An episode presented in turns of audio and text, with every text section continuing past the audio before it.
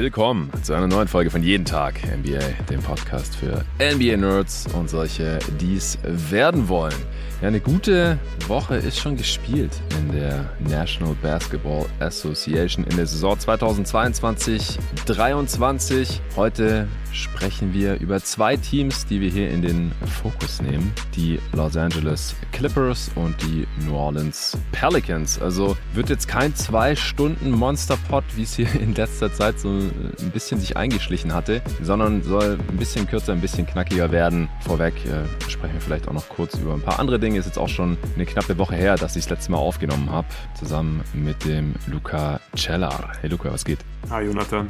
Ja, wie hast du die letzte Woche verbracht? Äh, was hast du dir so reingezogen? Was ist dir aufgefallen? Wie geht's dir mit der NBA gerade? Ja, mit der NBA geht's mir aktuell sehr, sehr gut. Hab mir ziemlich viele Spiele reingezogen. Mit meinen Sixers geht's mir aktuell leider weniger gut. Darüber haben wir schon mal ein bisschen gesprochen. Ich habe mhm. gehofft, dass es halt die ersten ein, zwei Spiele waren gegen gute Gegner. Aber ja, auch heute Nacht hat man gegen die Raptors verloren. Die Defense sieht weiterhin wirklich äh, sehr, sehr mies aus. Dafür haben mir die Raptors am defensiven Ende des Feldes wirklich gut gefallen. Äh, war auch wieder interessant. Die Raptors gegen Embiid, das machen die traditionell gut. Gestern Nacht auch schön gedoppelt, schön rotiert. Hat mir wirklich sehr, sehr gut gefallen. Äh, mhm. Ich bin mal gespannt, was David zu Pascal Siakams aktuellen Leistungen so sagt. Top 25 Spieler, safe. Top 25 safe, safe jetzt. Geht für mich ganz klar in Richtung Top 20. Ja. Hat sich äh, scheinbar im Playmaking verbessert. Äh, das freut mich und gefällt mir wirklich sehr, sehr gut. Ja, wenn, wenn die Sixers immerhin gegen die Raptors dein zweites Team verlieren, dann ist es vielleicht dann nicht ganz so ja. schlimm. Und vor allem wenn äh, der dortige Lieblingsspieler von dir, Siakam, so aussieht wie gerade, ey, ist auch krank, was der gerade an, an Jumpshots trifft. Ja. ja, spielt echt out of his mind, macht Bock.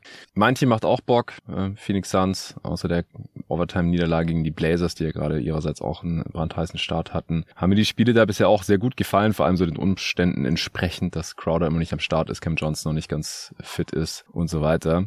Äh, ich habe gestern in der Folge für Supporter zwei Stunden über die größten Überraschungen der bisherigen Saison gesprochen. Deswegen wollen wir das jetzt hier nicht weiter ausführen, zusammen mit dem Jerry Engelmann. Am Ende hat er noch sein aktuelles Top 20 Spieler Ranking so plus minus enthüllt und auch, wo er da Luka Doncic genau verortet. Denn äh, das war natürlich letzte Woche sehr, sehr heiß gewesen, seine Takes. Und äh, da gab es natürlich Nachfragen. Da wollten die Leute ganz genau wissen. Das gab es gestern alles in voller Länge äh, für die Supporter von jeden Tag NBA. Wenn ihr auch Supporter supporten wollt, gerne unter steadyhq.com slash jeden Tag NBA. Den Link findet ihr wie immer in der Beschreibung dieses Podcasts. Aber der Sponsor heute, das ist mal wieder die NBA selbst. Es geht um den League Pass. Da gibt's immer noch die 7-Day Free Trial, also könnt es eine Woche ausprobieren.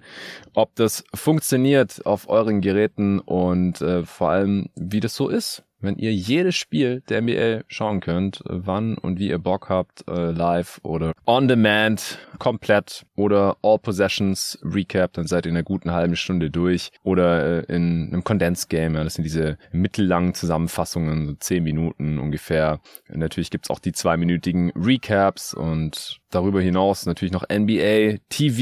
Ihr könnt euch die Finals anschauen der letzten, ich glaube, 20 Jahre komplett. Es gibt richtig viele Classic Games. Es gibt einen Haufen äh, Dokumentationen, die mal für NBA TV gemacht wurden. Und es läuft natürlich auch 24-7 NBA TV im Livestream. Das ist da alles mit inbegriffen. Im normalen League Pass, im Premium League Pass äh, ist genau das natürlich auch alles drin und der große Vorteil ist, ihr könnt es auf zwei Geräten gleichzeitig nutzen. Das heißt, entweder ihr seid irgendwelche Freaks und zieht euch zwei Games gleichzeitig rein oder ihr teilt es euch mit irgendjemandem und dann könnt ihr auch gleichzeitig gucken und äh, jeder zahlt die Hälfte. Das ist natürlich auch möglich und der League Pass ist nochmal deutlich, deutlich günstiger geworden im Vergleich äh, zu den letzten Jahren. Aber wie gesagt, erstmal eine Woche gerne umsonst ausprobieren über meinen Link on.nba.com slash League Pass 186. Auch den Link findet ihr in der Beschreibung dieses Podcasts. Und der League Pass hat jetzt noch einen weiteren Vorteil für euch Hörer von jeden Tag NBA, zumindest wenn ihr Supporter seid ähm, und wenn ihr da All-Star-Supporter seid, also wenn ihr das All-Star-Paket abgeschlossen habt, nicht das Starterpaket, denn die Allstars, die haben ein paar Vorteile, die äh, konnten zum Beispiel zuerst die Tickets kaufen für das Live-Podcast-Event im März in Berlin.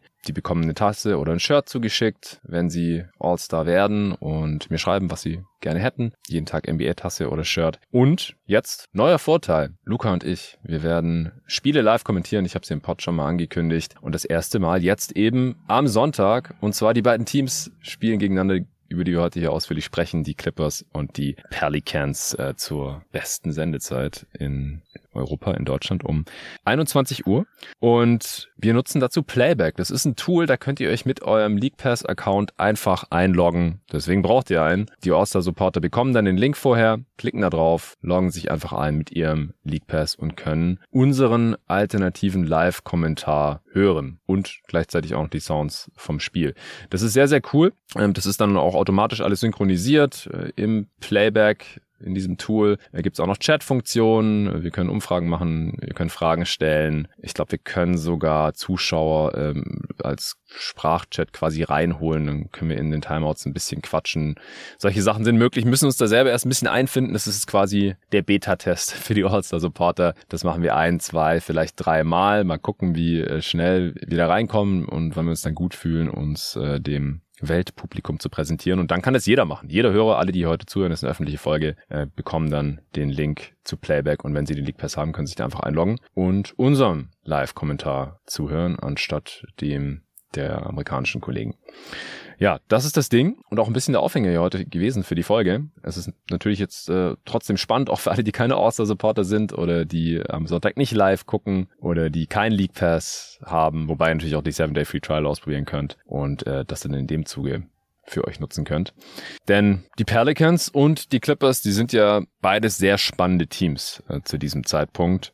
Die äh, Clippers hatte jeder höher in seinem Power Ranking, nehme ich jetzt mal an. Die sind jetzt 2 zu 2 nach den ersten vier Spielen gestartet. Das erste Spiel gegen die Lakers, da haben wir letzte Woche schon drüber gesprochen, 103 zu 97. Dann das zweite in Sacramento, 111 zu 109. Ja, das war am Ende auch noch so halb spannend. Äh, gab jetzt keine richtige Crunch-Time, auch wenn es äh, nach einem Zwei-Punkte-Sieg aussieht. Äh, ich glaube, Darren Fox war es, der aus der rechten Corner noch einen Dreier at the buzzer getroffen hat, aber es war ein Two-Possession-Game. Also die hatten am Ende nicht mehr wirklich eine Chance, die Kings. Obwohl in dem Spiel Kawhi Leonard und äh, John Wall nicht mitgespielt hatten. Und dann haben die äh, Clippers richtig auf den Sack bekommen von meinen Phoenix Suns. Äh, Sonntagnacht 95 zu 112. Das war von vorne bis hinten eigentlich ein Blowout. Und dann äh, haben die Clippers etwas überraschend in Oklahoma City verloren, wo sie auch heute Nacht nochmal spielen. 94 zu 108. Äh, und in dem Spiel hat Kawhi Leonard nochmal ausgesetzt, der bisher auch nur von der Bank kommt und so 20 Minuten ungefähr spielt. Also der wird noch geschont. Äh, jetzt der Grund, warum er ausgesetzt hat, hieß äh, Injury Maintenance. Also der ist noch lange nicht bei 100 Prozent. Das äh,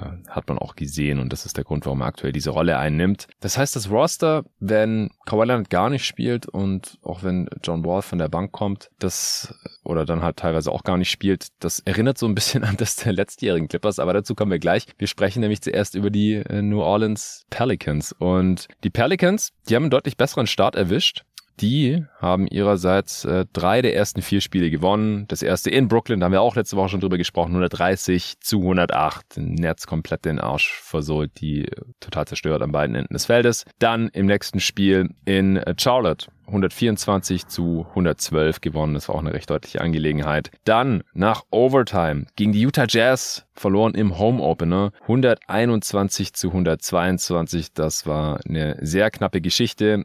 Während des Spiels haben sich drei Starter verletzt bei den Pelicans, die dann auch im folgenden Spiel gegen die Mavs alle drei nicht gespielt haben. Herb Jones, der hat das Spiel aber noch zu Ende gemacht. Brandon Ingram hat sich eine Gehirnerschütterung äh, zugezogen und Zion Williamson, der wurde von Jordan Clarkson geblockt und ist äh, übel auf dem Arsch gelandet.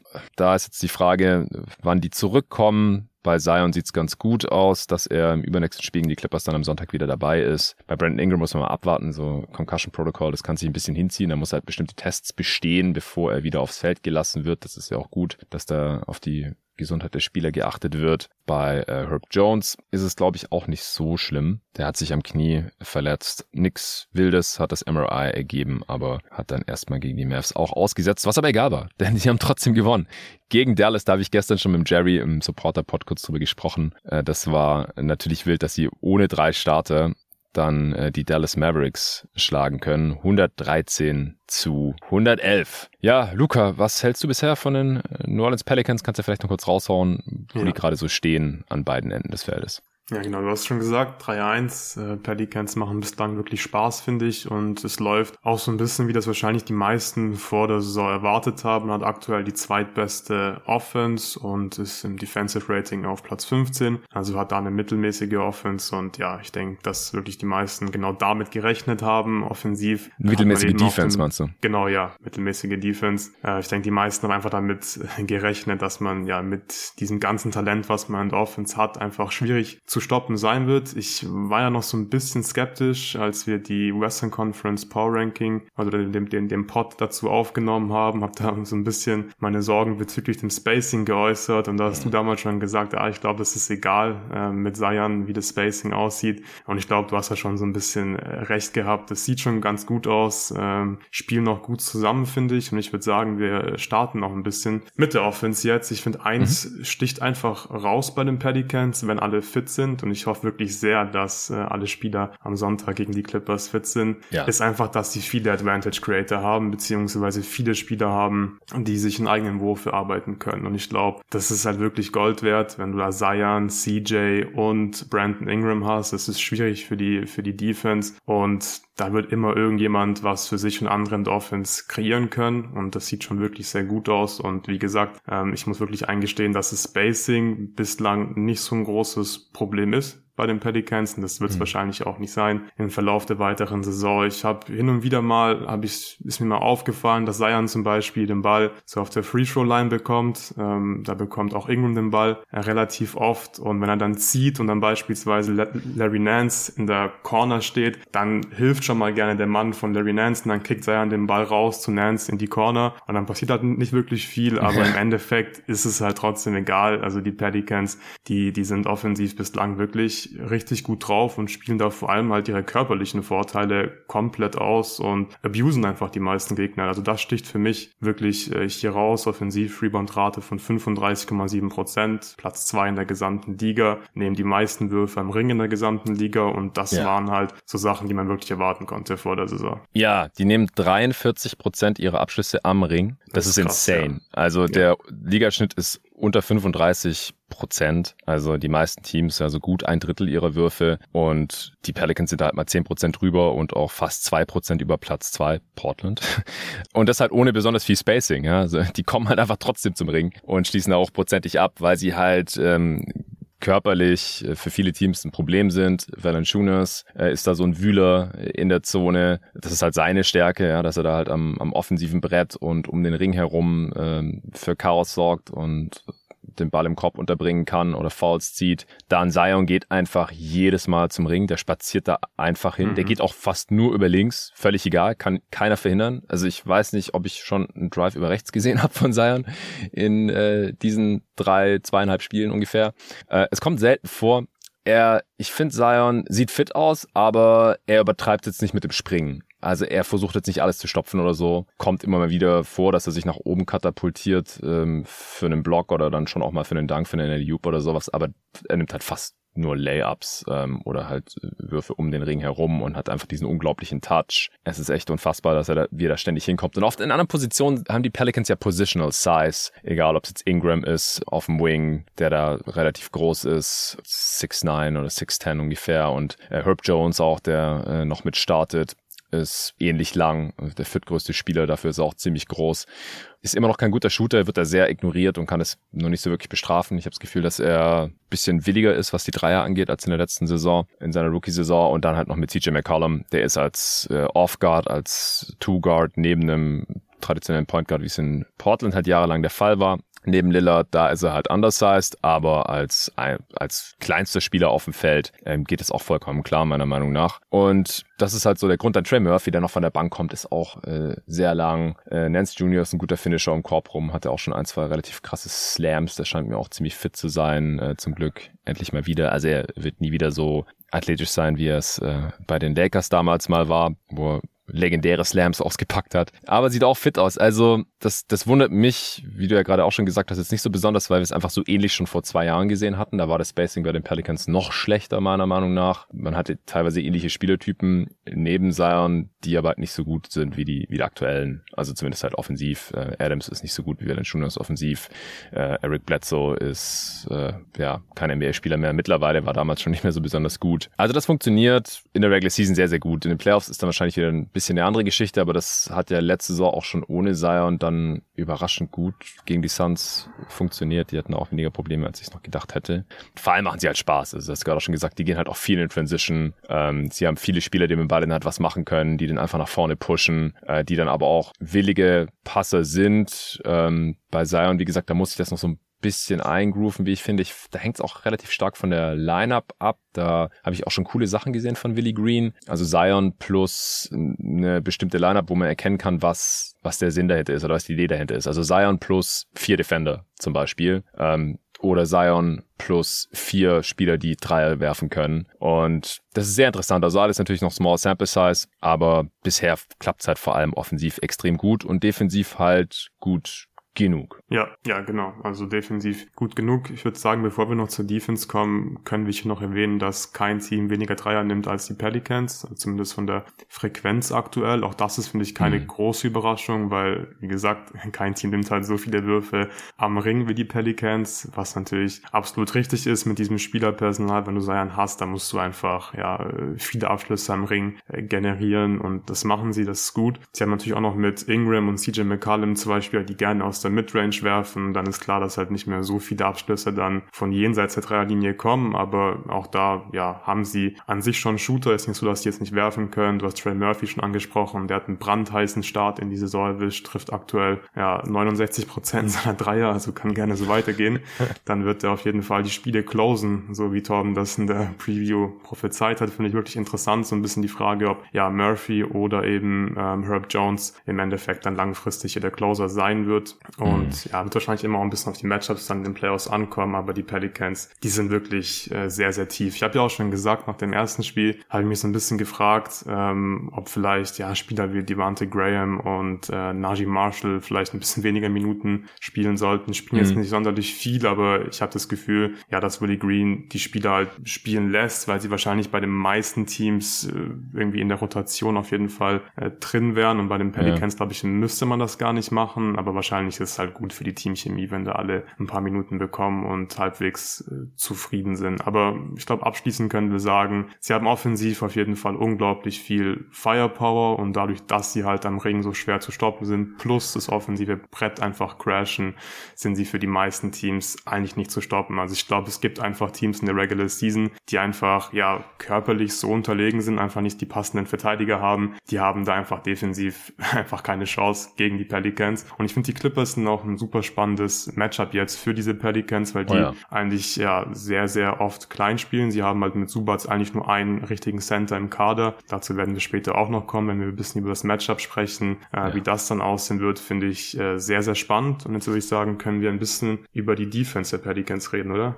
Ja, können wir gleich machen. Ähm, ich habe jetzt gerade nochmal hier so ein paar Sachen rausgesucht, um zu verifizieren oder, oder auch falsifizieren, äh, was ich hier so rausgehauen habe. Also nochmal kurz Shoutout an Torben. Ja, der war sehr positiv in der Preview und hatte auch schon viele Sachen richtig prognostiziert. Letztes Jahr war es ja auch die Rolle von Herb Jones, äh, was er so oder so ähnlich kommen sehen hat. Äh, dieses Jahr äh, kommt dann Trey Murphy so langsam rein. Der war ja auch acht von acht aus dem Feld gegen die Mavs mhm. und äh, Topscorer. Ich habe mich halt gefragt, so, ey, wenn du jeden Wurf triffst, wieso nimmst du nur acht? Aber äh, ja, er sucht die Würfe halt schon extrem gut aus. Der könnte aus meiner Sicht fast noch ein bisschen, bisschen gewissenloser ballern. Ja, Herb Jones ähm, nimmt doch nur drei Dreier auf 100 Possessions. Das ist weniger als Valanciunas und äh, trifft bisher 17 äh, Prozent. Das ist halt noch die schöne Small Sample Size. Ein von sechs halt in drei Spielen, zwei pro Spiel. Aber er wird da halt auch, wie gesagt, extrem offen stehen gelassen. Ja, und ansonsten jetzt durch die Verletzungen sind dann halt auch Spieler wie Graham, Najee Marshall, dann auch sogar Dyson Daniels, der Rookie, in die Rotation gerutscht. Mhm. Also dann braucht man die halt auf einmal wieder. Also die haben echt eine unglaubliche Tiefe. Das ist gut, die Tiefe, ja. Spieler wie Jackson Hasty dann nur noch acht Minuten pro Spiel. Also sind echt unglaublich tief. Oder William Angomez, ja, bei der, der Held der Eurobasket, so mehr oder weniger bei Spanien, hat bisher sechs Minuten gesehen, insgesamt in einem Spiel. Also die können dann auch mal eine Verletzung wegstecken ja, sind einfach ein sehr tiefes, ausgeglichenes Team und extrem gut gecoacht. Also wie gesagt, Lineups, ich mache mir da gar keine Sorgen. Also es gibt halt echt andere Teams, da guckt man sich das so an und fragt sich alle fünf Minuten, wer ist da gerade auf dem Feld und warum zur Hölle? Was ist denn die Idee dahinter? Das klappt ja vorne und hinten nicht. Und das habe ich, wenn ich die Pelicans anschaue, eigentlich nie. Und offensiv nochmal ganz kurz um das Spacing abzuschließen, du hast es gerade gesagt, sie nehmen die wenigsten Dreier der Liga, 25 Prozent ihrer Würfe. Das ähm, ist 10 Prozent unter Ligaschnitt ungefähr. Also man kann halt sagen im Prinzip, dass die 10 Prozent der Würfe, die sie nicht Dreier nehmen, dann im Prinzip einfach am Ring genommen werden und halt nicht irgendwo in der Midrange oder so. Ja. Also Brandon Ingram und CJ McCollum, das sind Tough Shot Maker, aber wenn ich halt was an der Offense kritisieren dürfte, dann ist es halt, dass, dass sie da relativ viele Würfe bisher nehmen, die bisher auch ganz gut fallen. Aber das beschränkt sich halt im Prinzip eigentlich auf diese beiden und der Rest findet in der Zone statt. Wo Valanciunas und Zion halt auch so eine, also die haben halt auch trotzdem eine Gravity, also die haben dort halt eine Gravity, sagen wir so. Also wenn die da hinkommen und den Ball haben, dann werden die halt ständig gedoppelt oder es ist ein Bucket und dann ist halt immer der andere frei und die sind halt beide auch gut und willig genug als Passer, dass sie dann den anderen immer finden durch Durchstecker oder so. Das habe ich auch echt oft gesehen, dass halt äh, die beiden Dudes sich dann da irgendwie easy Buckets verschaffen. Also das ist schon ist schon eine, eine starke Offense. Ich weiß nicht, ob sie Top 2 bleiben, aber dass ich sie in der Top 10 hatte, damit fühle ich mich gerade sehr, sehr gut. Ja, sieht gut aus. Ja, Defense. Ja, ich glaube, da gibt's äh, einfach große Unterschiede, wenn Valanciunas auf dem Feld steht im Vergleich dazu, wenn Larry Nance spielt mit Valanciunas, spielen sie in der Regel einfach eine Drop-Defense, also bei den Pick-and-Rolls, die natürlich dann im Normalfall Valanciunas verteidigen muss. Das war so zu erwarten, dass sie es so machen werden. Ist wahrscheinlich auch äh, das sinnvollste Scheme und in der Regular Season auch kein Problem. Ich finde, das macht Valanciunas da wirklich in Ordnung. Mit Nance switchen sie dann, was natürlich immer spannend ist, so ein bisschen ja in Hinsicht äh, auf die Playoffs wird wahrscheinlich dann einfach eine Lineup sein, die wir öfters sehen werden. Also kann ich mir zumindest vorstellen, dass ein Ernster vielleicht sogar mehr Minuten spielt oder in gewissen Serien einfach dann wertvoller ist als Valanciunas, weil er eben switchen kann. Ich würde mhm. immer noch sagen, dass die Defense ziemlich klar die Schwäche der Pelicans ist, weil jemand wie Zion beispielsweise halt immer noch, immer wieder einfach negativ auffällt. Äh, dann schläft der Aufball mal ein, verpasst, dass sein Mann gerade cuttet oder verteidigt On-Ball nicht richtig und das tut dann halt insgesamt schon, schon weh. Auch jemand wie Brandon Ingram, der hat sich da wahrscheinlich schon verbessert die letzten Jahre, aber ist jetzt immer noch kein äh, Plus-Defender, wie ich mhm. finde. Und ja, äh, deswegen glaube ich, ist es auch so ein bisschen das Ceiling defensiv, so Mittelmaß für die, für die Pelicans zumindest äh, diese Saison. Aber man muss auch schon sagen, äh, sie hatten auch, finde ich, gute ähm, Sequenzen in der Defense, wo sie wirklich aktiv äh, verteidigen. Gerade so diese switchy Lineups gefallen mir ganz gut mit Nance, auch wenn dann jemand wie Alvarado auf dem Feld natürlich viel Stress einfach äh, On-Ball macht und das ist mhm. einfach mhm. gut, dass du halt die Möglichkeit hast, äh, Lineups zu bauen, die sowohl defensiv als auch offensiv halt gut funktionieren und das können die Pelicans, finde ich, auf jeden Fall machen. Ja, auf jeden Fall. Also, wie gesagt, ich habe da schon eine Lineup gesehen. Ich glaube, das war Zion mit Herb Jones, Trey Murphy, Nance Jr. und Alvarado müsste es gewesen sein.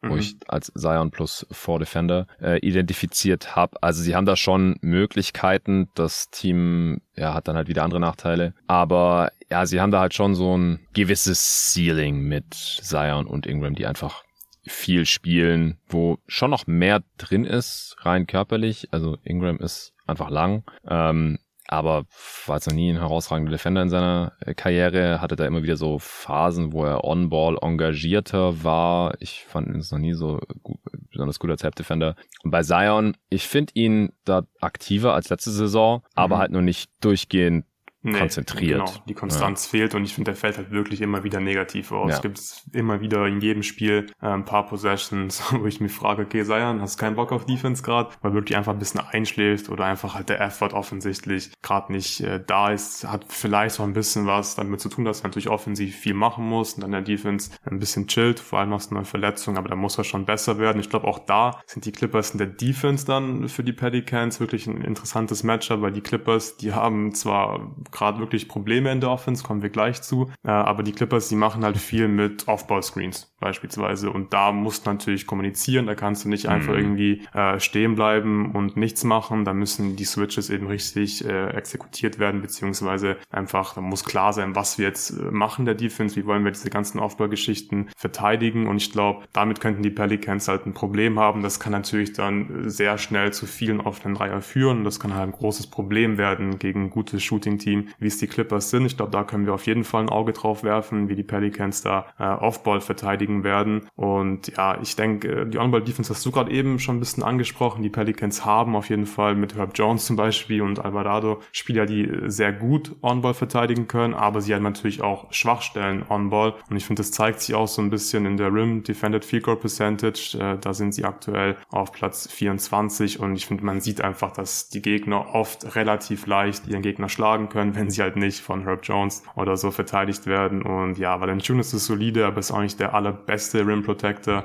Ja. Und Nance ist sowieso jetzt kein super Rim Protector. Er ist halt äh, gut, wenn du dann äh, switchen kannst. Das, das, das mhm. kann er wirklich sehr gut machen. Dann gibt's halt einfach oft äh, relativ leichte Punkte am Ring. Und ich glaube, das wird sich jetzt auch nicht großartig ändern jetzt im Verlauf der Saison bei den Pelicans. Ja, ist interessant, dass sie im Prinzip im ganzen Kader keinen Rim Protector haben. Ja. Weil Jan Gomez ist ja auch nicht. Das ist auch seine Schwäche als Big. Am ehesten vielleicht noch Jackson Hayes, aber dem würde ich da auch überhaupt nicht vertrauen. Und ja, hat er gerade einfach keinen Platz in der Rotation. Ja, nee, ansonsten hätte ich jetzt glaube ich auch nichts mehr so ja, dann lass uns Defense. zu den Clippers kommen, oder? Ja, genau. Sehr gerne. Ja, also du hast vorhin gesagt schon, ein 2-2 in die Saison gestartet, war jetzt ein bisschen durchwachsen. Bei den Clippers finde ich einmal ein bisschen schwierig, dann spielt Kawhi mal, äh, dann ist er mal draußen. Bei John Wall ist ähnlich, Paul George hat schon ein Spiel verpasst, ist natürlich ein bisschen schade, aber das war einfach so zu erwarten bei diesem Team. Ja. Das ist jetzt keine Überraschung. Äh, was eine Überraschung ist, ist, dass die Clippers aktuell im, im Offensive Rating auf Platz 29 stehen. Ja. Ähm, da habe ich sie deutlich besser gesehen. Ich glaube, da werden sie sich auf jeden Fall noch fangen. Die werden auf keinen Fall auf Platz 29 Nein.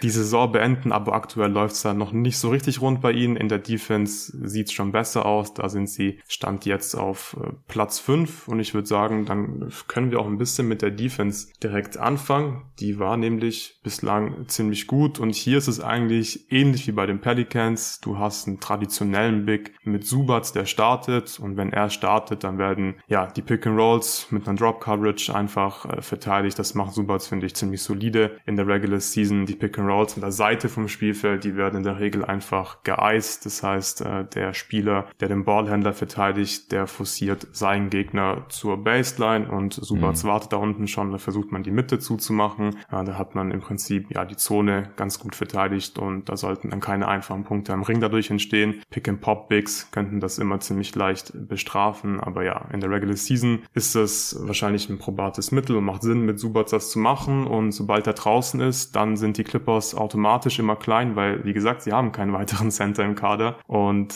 dann wird in diesen Small Ball Lineups einfach alles geswitcht im Prinzip. Ähm, also sowohl Offball als auch Onball wird da wirklich in der Regel alles geswitcht. Dann haben wir gegen Booker teilweise zum Beispiel Switch and Double gesehen. Auch LeBron haben sie im ersten Saisonspiel immer wieder mal äh, gedoubled. Das finde ich eigentlich ganz cool und interessant, dass sie dann in der Regular Season schon immer so ein bisschen anpassen und gucken, okay, äh, wie verteidigen wir jetzt so ein bisschen den Star vom Gegner, mhm. ähm, dass sie da halt dann ja beispielsweise mal ein Double hinschicken. Das denke ich wird einfach weiterhin gut funktionieren in der Regular Season. Auch die Clippers haben jetzt äh, in ihren Lineups finde ich immer wieder Spieler eigentlich drin, die theoretisch relativ relativ leicht zu attackieren sind, aber das machen ja. Teams natürlich nicht so wirklich in der Regular Season. Luke Kennard zum Beispiel ist ja jetzt kein super On-Ball-Verteidiger, nee. aber insgesamt haben sie halt in ihren Lineups immer ja ausreichend gute und solide Verteidiger, dass du wirklich gut switchen kannst und die Gegner eigentlich dann meistens einfach gut verteidigen kannst. Gegen die Suns sah das finde ich nicht so gut aus. Ich finde,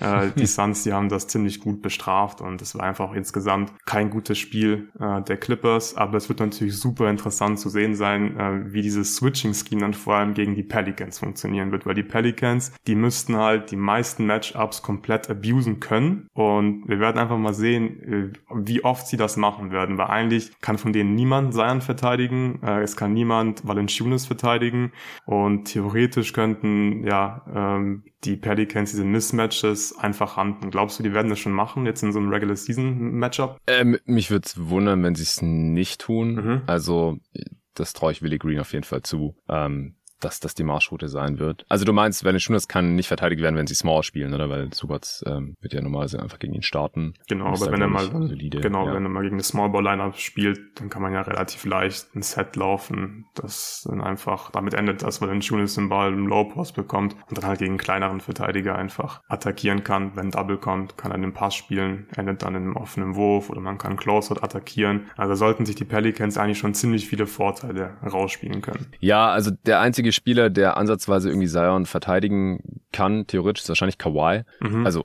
nicht nur jetzt in dem Matchup, sondern in der Liga, weil er halt ähnlich kräftig ist, auch wenn er nicht so aussieht. Ja. Also niemand ist so kräftig wie Zion, nicht mal LeBron oder so, glaube ich, würde ich mal behaupten. Aber so LeBron, Kawhi, ja, jetzt vielleicht auch nicht mehr unbedingt, aber in ihrer Prime, so, das wären vielleicht so die besten defensiven Matchups, die mir gegen Zion einfallen. Oder Ron Artest damals halt, der war auch super kräftig. Aber das ist schon eine Weile her. Und Kawhi spielt aber halt, wenn wir Glück haben, spielt er überhaupt und dann halt nur 20 Minuten ja. und von der Bank und kommt auch erst voll spät ins Spiel rein normalerweise. Ja, im zweiten also, Viertel bei sieben Minuten noch. Ja. Da hat er dann so drei, sieben Minuten Stints im Prinzip. Und dann kommt er auf seine 20 Minuten. Ja. Und deswegen weiß ich gar nicht, wie viel der auch gegen Zion überhaupt gleichzeitig auf dem Feld sein wird. Mhm. Aber das würde ich sehr gerne sehen, weil ja, der halt vielleicht bei Zion so ein bisschen die Winkel wegnehmen kann und halt auch die Bumps absorbieren kann und alle anderen haben halt keine Chance. ich kann mir vorstellen, dass wir dann auch ein bisschen Smallball sehen von den Pelicans oder halt mit, mit Nance Jr. ist ja auch so ein, also das, das ist dann kein Problem für die Clippers zu verteidigen, weil der übermannt jetzt normalerweise kein Robert Covington oder wer dann auch immer sein Matchup da ist, sein primäres. Aber eigentlich werden die Pelicans die größten Vorteile haben, ähnlich wie schon gegen die Nets zum Beispiel, wenn sie halt mashen in der Zone mit viel Valanciunas und äh, viel Zion. Weil das gegen die Jazz zum Beispiel haben die Pelicans das nicht so wirklich gemacht, die jetzt auch nicht so körperlich furchteinflößend aufgestellt aufgestellt eigentlich sind mit Olinik, mhm. Markanen und Vanderbilt im Frontcourt. Das hat mich schon gewundert, weil nachdem wir das gegen die Nets so gesehen haben, habe ich mich schon gefragt, so, okay, wieso spielen die jetzt nicht ihre körperlichen Vorteile aus? Haben das offensive Brett jetzt nicht in der Form so attackiert und so. Gegen die Clippers erwarte ich das dann eigentlich schon wieder, weil das ist halt der Nachteil von Small Ball im Allgemeinen und dann halt vor allem spezifisch jetzt genau in diesem Matchup. Ja, ja, ich denke, das wird ein großer Faktor sein, wie viele Offensiv-Rebounds die Pelicans holen werden. Ich glaube, die Clippers werden große Schwierigkeiten haben, das Spiel zu gewinnen, wenn sie halt komplett gekillt werden am Brett. Es kann halt schon gut, gut sein, dass es, dass es passiert, dass sich die Pelicans einfach am laufenden Fließband halt den zweiten, dritten Wurf erarbeiten. Ja. Und dann wird es einfach schwierig, wenn du dann deutlich weniger oft auf den Korb wirfst als die Gegner. Ja. Ähm, hast du noch was zur Defense oder sollen wir zur Ja, also ich, ich bin gespannt, wie die Initial Matchups aussehen von ja. Tyron Lue, also mhm. mit der Starting Five, die Defensiven, weil wenn man switcht, ist es ja nicht so super relevant, äh, wer da jetzt wen verteidigt, weil kommt der erste Screen, ist es sowieso nicht mehr der Dude. Aber das ist bei Tyron Lue manchmal schon seltsam, was er da macht. Also er, er ist ja für seine Adjustments bekannt und das kommt dann auch normalerweise. äh, dann teilweise auch recht schnell gegen die Kings zum Beispiel. Da hat am Anfang Reggie Jackson halt Jaron Fox verteidigt und Reggie Jackson ist halt, du hast äh, vorhin Kennard genannt, ich würde Jackson als die andere Schwachstelle in der mhm. Clippers Defense nennen wollen. Und dann waren die Clippers sehr schnell 10 zu 4 oder so hinten und Paul George hat halt Casey Okpala verteidigt. Und dann gab es einen Timeout nach wenigen Minuten und dann hat er auf einmal Paul George Darren Fox verteidigt und ich dachte, ah ja, okay, das, das ergibt jetzt schon deutlich mehr Sinn. Es ist ja oft so, dass jetzt Kawhi oder Paul George nicht die schweren defensiven Aufgaben bekommen in der Regular Season, aber also halt Jackson gegen den besten gegnerischen Perimeter-Spieler zu stellen und Paul George gegen den schlechtesten, der halt offensiv überhaupt gar keine Gefahr darstellt, auch wenn er dann irgendwann noch einen Dreier getroffen hat das konnte ich nicht so wirklich nachvollziehen, hat er dann auch recht schnell korrigiert und ich kann mir halt vorstellen, dass gegen die Pelicans auch wieder irgend sowas sehen, ähm, wo wir jetzt am Anfang fragen, okay, was soll dieses Matchup, wieso verteidigt Norm Paul Zion oder irgend so ein Quatsch und dann äh, gibt es einen Timeout und dann wird das vielleicht direkt korrigiert und die defensiven Matchups ergeben deutlich mehr Sinn.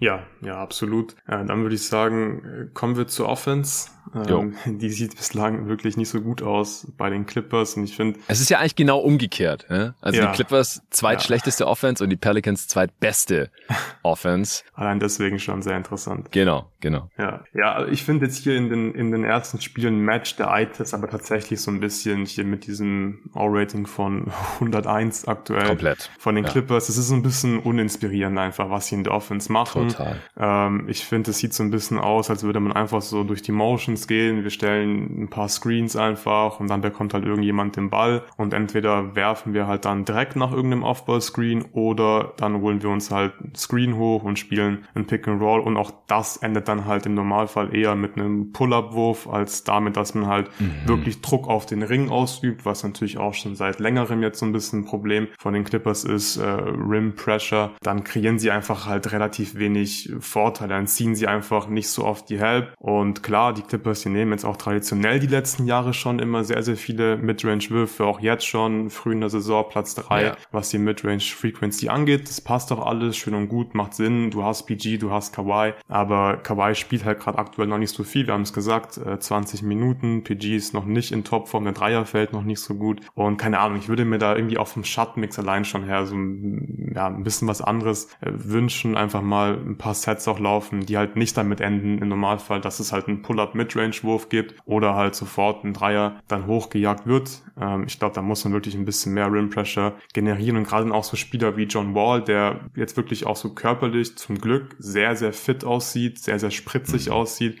aber zum Beispiel der, der nimmt ja auch einfach regelmäßig jetzt irgendwelche Pull-Up-Würfe aus der Midrange. Ja. Kann er mal machen. Also gerade irgendwie eine Defense zu bestrafen, die halt zu weit droppt, ist okay. Aber es ist für meinen Geschmack gerade so ein bisschen zu viel und man macht einfach nicht wirklich viel in der Offense. Also es ist auch so ein bisschen my turn, your turn, habe ich das Gefühl. Jetzt laufen wir hier mal kurz irgendwie äh, ein Play für Marcus Morris und dann wird er im Normalfall halt dann den Ball nehmen, warten, irgendwie einen Jab-Step machen, einen Wurf nehmen oder halt einen Post-Up gehen. Nächste Possession, Paul George, du bist mal wieder dran, jetzt kriegst du einen Screen und darfst danach äh, werfen. Und ja, das ist aktuell einfach zu schlecht. Und deswegen auch zu Recht wahrscheinlich gerade auf Platz 29 in der Offense. Äh, wie hast du es jetzt die ersten Spiele gesehen? Ja, schon sehr gut zusammengefasst. Also es ist halt oft gerade auch gegen die Kings, gegen die Lakers war es ja auch schon so gewesen, aber auch gegen die Kings, die jetzt echt nicht so eine geile Defense eigentlich haben, habe ich das Gefühl, okay, die versuchen hier irgendwie Sabonis im Pick and Roll zu attackieren, aber am Ende ist es trotzdem fast jedes Mal ein contesteter Fadeaway aus mhm. der Midrange oder ja. irgendwas anderes contestetes am Ring, äh, wo sie dann nicht gut finishen konnten. Das war schon verdammt hässlich, die Offense. Also das passt echt sehr gut zu diesem Wert, den wir hier gerade haben, mit dem, was ist es, 101er Offensivrating. Mhm. Nur die, nur die Lakers sind schlechter mit ihrem 97er und die Clippers sind halt über vier Punkte hinter Platz 28 hinter den Orlando Magic. Klar, Anfang der Saison, das sieht jetzt alles noch ein bisschen wild aus, wird nicht da bleiben. Aber es ist gerade halt auch gerechtfertigt. Sie sind sechst schlechtester bei der Effective Field Goal Percentage, weil du die halt mit Midrange, selbst wenn du die mit 44 Prozent triffst oder sowas äh, aus der kurzen und langen Midrange, ziehst du halt diese Effizienz einfach runter. Ja, das, das machen halt die genannten Spieler alle gerne. Treffen jetzt auch nicht ultra schlecht, aber wenn das halt der am meisten genommene Wurf ist und der jetzt nicht mit gerade 50 Prozent oder so reinfällt, niemand schlägt seinen Gegner, niemand kreiert eine, einen Vorteil. Ja, es gibt einfach kaum Advantage Creator ohne John Wall und ohne Kawhi Leonard in diesem Team. Das war auch schon vorher klar, ähm, aber dass es jetzt so schlecht aussieht, das wundert mich schon ein bisschen, gerade halt auch angesichts der Gegner. Ich meine, es waren die Kings dabei, also nichts gegen die Kings, aber die Kings Defense mhm. war nicht geil. Also das war auch klar, haben wir ja in der Preview besprochen. Und die Thunder. Also wie ich es ja im Intro auch schon so ein bisschen erwähnt habe, die Clippers erinnern halt ohne Kawhi oder auch mit diesem Kawhi gerade und mit John Wall, der nicht so viel spielt, sehr stark an das Team der letzten Saison. Da war die Offense halt auch scheiße und die Defense gut. Also es ist halt echt, ähm, hat sich da nicht so super viel äh, verändert. Sie haben die meisten Turnovers der Liga, kommt noch dazu. Einfach mhm. weil sie ohne Wall, ja. sie haben halt außer Wall, deswegen fand ich das Signing auch so geil, einfach keinen überdurchschnittlichen Passer auf keiner Position. Und äh, offensiv Rebounds holen sie auch nicht, weil sie jetzt so viel Smallball spielen, dann holen sie die drittwenigsten und dann hast du halt schon drei der vier Offensive Four Factors, die hätten die Effizienz da einfließen, total verkackt. Freiwurfrate ist okay, was ja eigentlich auch schon ein bisschen untypisch für sie ist, aber das läuft zum Glück noch. Defense läuft gut, außer dass sie keine Turnovers forcieren, aber dafür ist, ist die halt solide. Ähm, man gibt da echt wenig einfache Würfe ab und, und hat dafür auch das Personal. Das hast du ja gerade auch schon alles ausgeführt. Aber ja, die Offense ist ist ziemlich hässlich und hängt halt zu einem großen Teil gerade noch an Paul George, mal wieder, wie letzte Saison, der äh, besser aussieht als letzte Saison. Hatte 40 Punkte auch, aber das ist auch schon gesagt, der Dreier fällt bisher noch nicht so gut, 30 Prozent. Ähm, wie gesagt, alles noch Small Sample Size. Äh, letzte Saison war natürlich ultra mies, was die Effizienz angeht bei Paul George. Besser zu sein als das ist äh, jetzt auch keine hohe Hürde. Äh, bisher ist es, ist es ein bisschen besser, ähm, weil er halt auch dieses eine krasse Game mit dabei hatte. Aber sie sie sind halt schon zum einen von Kawhi Leonard abhängig. Er hat halt schon relativ viel gespielt äh, vor zwei Jahren, als sie diese krasse Offense hatten. Ich glaube, mit ihm auf dem Feld hatten sie ein Offensivrating von 124 oder irgend sowas Krankes. Ähm, und halt auch von John Wall. Und auch, also Reggie Jackson, der hat schon wieder so eine schlechte Saison. Das ist auch, auch schon wieder die letzte eigentlich. 84er Offensivrating jetzt in den vier Spielen, 30 Prozent aus dem Feld und defensiv auch schwer vermittelbar. Und Norman Paul hat auch ein bisschen Start. Ganz mies. Ja, bislang 8,3 Prozent seinen Dreier getroffen. Es wird natürlich nicht so weitergehen. Irgendwann ja, Offensivrating von 58. Ja, das ist richtig mies. ja, selbst ja. über vier Spiele ist es schwer zu schaffen. Okay, dann können wir zur Prediction kommen, oder?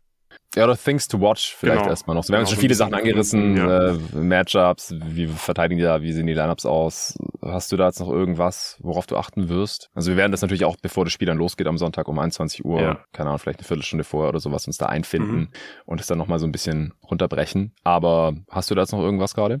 Ähm, nee, also nichts, was wir jetzt noch gar nicht besprochen haben. Ich würde okay. jetzt einfach mal meine Prediction mit so ein paar jetzt Matchup-abhängigen Sachen äh, begründen. Mhm. Wir haben vorhin angesprochen, die Pelicans, die ziehen extrem viel zum Ring, haben da viele Abschlüsse am Ring, holen viele Offensiv-Rebounds. Ich glaube, dass die Pelicans äh, so ein bisschen, ja, äh, dieses, ja, dieses Taktik-Battle wahrscheinlich äh, gewinnen werden, dass sich ihre Taktik äh, gegen dieses Small Ball durchsetzen wird in diesem Spiel, dass sie einfach genug Würfe am Ring äh, generieren werden und auch weiterhin genug Offensiv-Rebounds gegen die Clippers holen werden, dass es halt schwierig wird für die Clippers, das irgendwie dann mit der Offense rauszureißen. Ich glaube, die Clippers, die brauchen wirklich noch ein bisschen, bis es jetzt äh, besser wird. Klar, dass jetzt Norman Paul zum Beispiel 8% seinen Dreiers getroffen hat, das, das passiert halt. Aber so insgesamt, äh, die Offense, die muss einfach noch besser werden. Ähm, ich kann mir schon vorstellen, dass die Pelicans so ein bisschen Probleme haben werden. Wie gesagt, mit diesen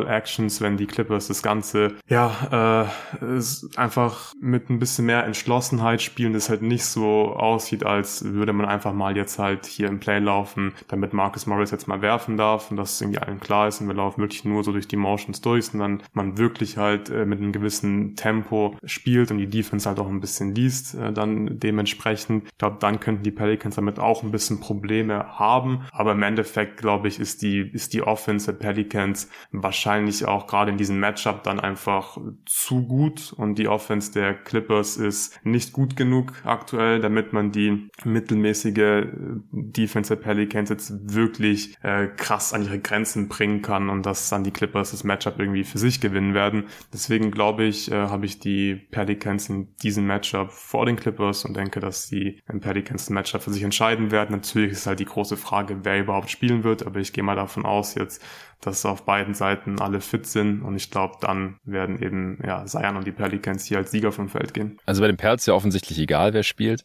Haben wir gesehen. ja, stimmt. Äh, da macht Trey Murphy einfach. ja, ja, Trey Murphy regelt. Ja. Nee, ich denke, dass die Perls auf jeden Fall der Favorit sind. Also zum einen, weil sie halt ein bisschen resilienter sind, offensichtlich, was die Ausfälle angeht. Und zum anderen ist es, glaube ich, halt auch kein günstiges Matchup für die Clippers, zumindest zum jetzigen Zeitpunkt in der Saison. Also schließe ich mir ich dir da an. Auf der anderen Seite ist ein Heimgame für die Clippers. Das ähm, ist ein Vorteil in der NBA. Das äh, ist ja auch statistisch nachweisbar. Ich glaube, Heimteams gewinnen so zehn Prozent mehr oder so ihre Spiele. Und je nachdem, ob dann halt Kawhi und Wall spielen, das macht, glaube ich, einfach einen riesigen Unterschied aus. Ob sie dann da sehr kompetitiv sein können oder ob sie da ein bisschen unter die Räder kommen. Also ich kann mir schon vorstellen, dass sie halt, wenn die beiden nicht spielen und sie hatten jetzt halt echt Probleme, auch ähm, gegen OKC und die Kings und bei den Pelicans, wenn die äh, drei Starter am Start sind, ähm, mit Zion, Ingram und Herb Jones, dass es vielleicht so ein bisschen ablaufen könnte wie gegen die Nets, die halt ähm, ja. ja ähnliche Schwächen, also klar, die sind viel schlechter defensiv, ähm, mhm. aber halt auch so körperlich einfach übermannt wurden, auch gerade da in der Zone. Offensiv sind die Clippers halt viel schlechter, die haben halt kein KD, der mal kurz irgendwie, was hat er da gemacht, 16 Punkte oder sowas äh, im zweiten Viertel in Folge rausgeknallt hat. Klar, kann Paul George auch mal machen, aber das ist äh, ja auf Dauer ein bisschen viel von ihm verlangt. Wie wir ja letztes Jahr sehen konnten und wie sich es jetzt diese auch wieder schon so ein bisschen andeutet. Also ich habe mega Bock drauf. Zum einen auf dieses Game, auf diese Teams, auf dieses Matchup, super interessant und zum anderen einfach mal ein Spiel zu kommentieren, zu gucken, wie das so läuft. Ja, also wie gesagt, All-Star-Supporter, wenn ihr League Pass habt, kommt gerne rein. Es werden bestimmt nicht viele sein, jetzt das, das wissen wir. Es gibt nicht so viele All-Star-Supporter und dann wahrscheinlich auch nicht so viele, die dann auch noch ein League Pass-Abo haben, wobei man sich ja die Trial holen kann. Wie gesagt, äh, on.nba.com slash League Pass 186.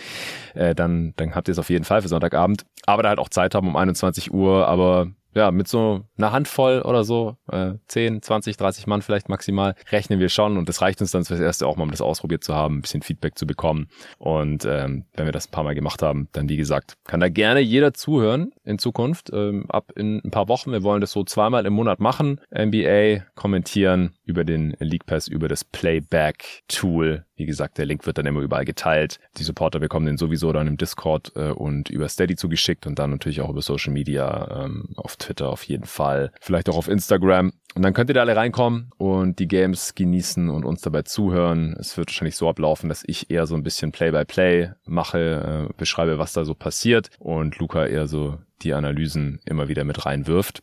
Mal sehen, das, das muss ich einspielen. Ich bin gesagt äh, sehr hyped und der eine oder andere Hörer habe ich schon bekommen. Äh, auf jeden Fall auch und dann gucken wir mal, was passiert und hoffentlich können wir das dann die gesamte Saison so durchziehen, wenn uns da dann hunderte von, von Menschen jedes Mal zuhören.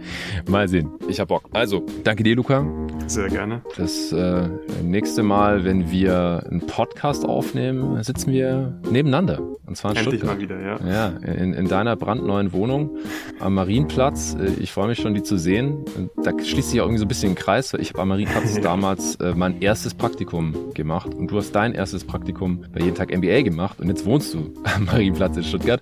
Ja, ich, ähm, ich stehe jetzt gerade immer noch in Spanien, kurz vor der französischen Grenze in San Sebastian und äh, werde jetzt gleich noch ein bisschen Körbe werfen gehen, noch ein paar andere Sachen erledigen, weil die nächsten zwei Tage äh, bin ich dann on the road. Ich habe noch so 18 Stunden reine Fahrzeit oder sowas vor mir und das werde ich aufteilen auf 8 und 10 oder 2 mal 9 oder irgendwie sowas. Werde morgen früh losfahren am Freitag und am Samstag dann äh, will ich im Laufe des Tages in Stuttgart ankommen und Sonntagabend dann ready sein für für Clippers Pels im League Pass, 20 Uhr äh, deutscher Zeit. Wie gesagt, Playback-Link wird rechtzeitig vorher mit den All-Star-Supportern geteilt und dann sind wir da schon ein paar Minuten vorher online. Und dann bin ich eine Woche da, muss mir wieder meinen Vater vertreten im Familienbetrieb, äh, damit der eine Woche Urlaub machen kann und äh, werde aber natürlich dann da auch fleißig aufnehmen. Habe jetzt mit Jerry schon eine Aufnahme für Montag geplant. Dienstag, wie gesagt, sehen wir uns dann und äh, nehmen was auf. Donnerstag äh, dann wahrscheinlich nochmal und dann äh, ist die Woche auch schon wieder voll. Das ist der grobe Plan. Allen danke fürs Zuhören und All-Star Supporter, wir hören uns Sonntagabend, alle